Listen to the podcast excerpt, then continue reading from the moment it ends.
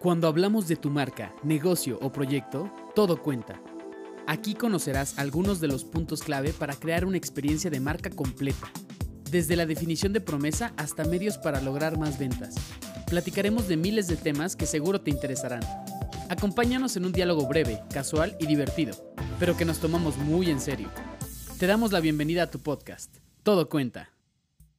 Hola a todos, hoy quiero platicarles un tema muy importante en esta temporada de coronavirus. Ya seas un emprendedor, un negocio pequeño, mediano o grande, es importante que conozcas cómo se sienten nuestros consumidores durante esta pandemia y poder así nosotros como marca conectar con ellos. Y para entrar en este tema, quiero compartirles algunos datos de un estudio de Ipsos sobre el consumidor de ahora en cuarentena y post-coronavirus. Si quieren leer más sobre este estudio, les voy a dejar el link en la descripción. Pero bueno, Empecemos hablando sobre cuáles son los sentimientos y miedos de tus clientes o consumidores, a quienes dividiré en tres segmentos. Personas mayores de 60 años, madres y padres de niños en edad escolar y jóvenes de 18 a 30 años. Primero, las personas mayores de 60 años en este momento se sienten vulnerables porque son quienes, en su mayoría, están en aislamiento y soledad como medida de cuidado a su salud. Para estas personas, te recomiendo Primero, reconocer su situación. Como ya lo mencioné, tienen miedo y, y, pueden estar tristes. Procura ser muy empático y sensible al momento de comunicarte hacia ellos. Dos, ayúdales en su transición tecnológica. Hoy las herramientas que usamos para comunicarnos pueden ser desconocidas para este sector por lo que es recomendable que tú poco a poco, con un lenguaje muy accesible y simple, les permitas y les acompañes durante esta transición tecnológica. 3. Entiende que su mayor miedo en este momento es la muerte y por ahora nuestra tarea como marca para poder generar empatía con ellos es darle opciones para desviar su atención a temas positivos. Nuestro otro segmento es de madres y padres con niños en edad escolar para quienes te recomiendo, primero, trata de que tu producto o servicio les ayude o les abone en su día a día. Dos, genera contenido que sea empático, que les distraiga y que les permita escaparse por un momento del estrés que les caracteriza su vida dentro de casa en cuarentena. Es decir, están en este momento ellos cumpliendo dos roles súper importantes. El primero es que siguen trabajando desde casa y a eso súmale que tienen a sus hijos con ellos. Entonces son dos roles que demandan mucho tiempo y que generan mucho estrés. Tres, reconoce su esfuerzo. Pero, ojo aquí, no caigas en la tentación de vender una imagen de perfección, pues aparte del estrés que te mencioné hace un momento, podrías generar frustración al no cumplir con este estándar que tú planteas. 4. Dales algo de esperanza. Todos la necesitamos, es evidente, pero particularmente quienes tienen hijos pequeños hoy viven el estrés del futuro que tendrán estos pequeños. El último segmento, pero no menos importante, son las personas jóvenes de 18 y 30 años. Su sentimiento o lo que más les caracteriza en este momento es la impotencia, la impotencia que provoca el encierro, sentir que la vida se les está yendo mientras están en cuarentena. Como marca, te sugiero abordar a este segmento desde un punto de vista de tratar de hacer que su vida cotidiana de ahorita sea igual a como era antes o que prometamos como marca que podrá volver a hacerlo. Si logras este, este sentimiento, esta conexión de motivación, pues ya estás del otro lado. Pero bueno, independientemente de tu segmento, es importante entender que tus clientes no quieren en estos momentos que una marca les esté vendiendo, sino que les entienda, que atienda sus preocupaciones, que les brinde información útil y que bajo estos tres pilares centrales puedan ellos entretenerse, que puedan desconectarse un momento de todo lo que está pasando dentro y fuera de casa. Y entiendo perfectamente si pues ahorita tú me dices, María José, pues pero para mí me interesa vender, sí para todo negocio es importante vender, pero en este momento el enfoque prioritario debe de ser el engagement, esa conexión que te permite interactuar entre tu marca y tu usuario, tu consumidor o tu futuro cliente, fidelizarlo, crear esta confianza que te permite escalar al siguiente paso, que es la venta.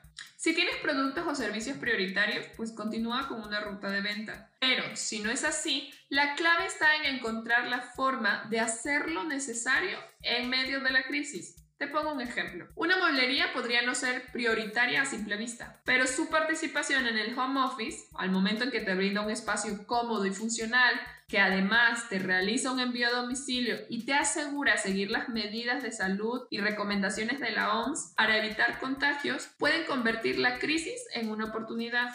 Como verás, esta es la realidad actual y como marca debemos de aprender a adaptarnos a ellos. Y de seguro estarás preguntando, sí, María José, pero ¿Qué pasará después del coronavirus y de la cuarentena con mis clientes? Lo primero es que algunas conductas de consumo están cambiando. Eso debes de tenerlo súper claro. Nuestros clientes actuales no son los mismos que teníamos hace tres meses atrás. Y quizás gran parte de estas conductas que se están generando en este momento se queden para siempre.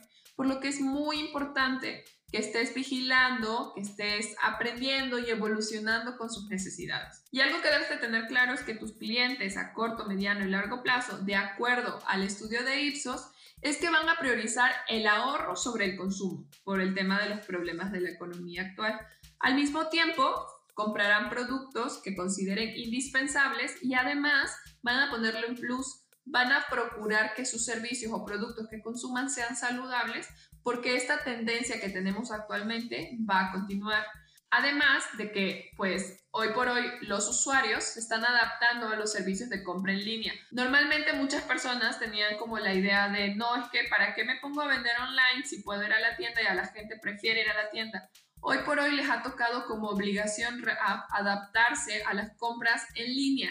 Esto quiere decir que cuando termine la cuarentena probablemente ya perdieron el miedo y van a preferir realizarlo de esta forma. Además de lo que te mencioné, nuestros clientes van a absorber esta necesidad de espacios físicos mucho más limpios con medidas preventivas y esto involucra una mayor cantidad de consumo en productos de desinfección. Estos puntos que te acabo de mencionar son solo algunos de los cambios que se ven en un panorama inmediato. Todo puede cambiar y todo puede evolucionar. Lo importante es que trabajes tu estrategia de contenidos y marketing y que las estés actualizando con lo que vas aprendiendo. Y para ayudarte a esto, hoy te traigo una pequeña tarea. Sí, una tarea.